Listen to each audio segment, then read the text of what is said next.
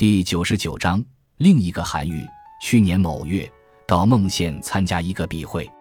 孟县是韩愈的故乡，于是随身携带了一本他的集子，作为旅途消遣的读物。小时候就读过韩文，也知道他是文起八代之衰的大文豪，但是印象里他是儒家道统的卫道士，又耳濡目染五四以来文人学者对他的贬斥，便一直没有多读的兴趣。未曾想到，这次在旅途上随手翻翻，竟放不下了，仿佛发现了另一个韩愈，一个深通人情、明察世态的韩愈。譬如说那篇《原回》，最早是上中学时在语文课本里读到的，当时还背了下来。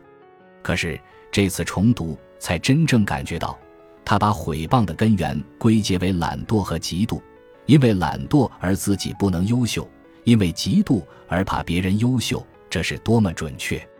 最有趣的是，他谈到自己常常做一种试验，方式有二：其一是当众夸不在场的某人，结果发现表示赞同的只有那人的朋党，与那人没有利害竞争的人以及惧怕那人的人，其余的一概不高兴；其二是当众贬不在场的某人，结果发现不表赞同的也不外上述三种人。其余的一概兴高采烈。韩愈有这种恶作剧的心思和举动，我真觉得他是一个聪明可爱的人。我相信，一定会有一些人联想起自己的类似经验，发出会心的一笑。安史之乱时，张巡、徐远分兵坚守睢阳，一年后兵尽粮绝，城破殉难。由于城市先从徐远所守的位置被攻破的，徐远便多遭诟骂。即被目为罪人。韩愈在谈及这段史实时，替徐远不平，讲了一个很简单的道理：人之将死，其器官必有先得病的，因此而责怪这先得病的器官，也未免太不明事理了。接着叹道：“小人之好议论，不乐成人之美，如是哉？”这个小例子表明韩愈的心态何其正常平和。与那些好唱高调整人的假道学不可同日而语。在《与崔群书》中，韩愈有一段话论人生知己之难得，也是说的坦率而又沉痛。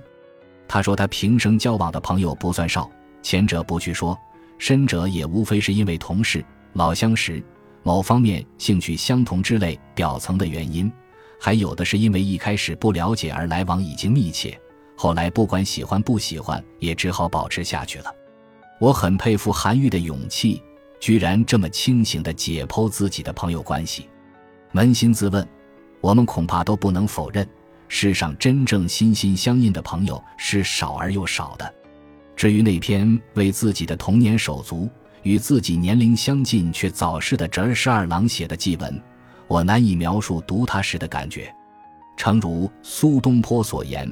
其惨痛悲切，皆出于至情之中，读了不掉泪是不可能的。最崇拜他的欧阳修，则好像不太喜欢他的这类文字，批评他其心欢妻，无意庸人。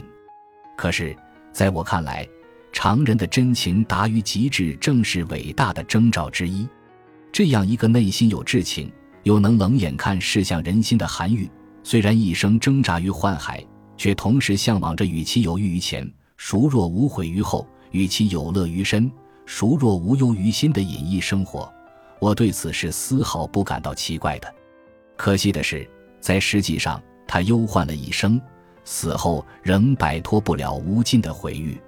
在孟县时，我曾到韩愈墓凭吊，墓前有两棵枝叶苍翠的古柏，我站在树下默想，韩愈的在天之灵一定像这些古柏一样。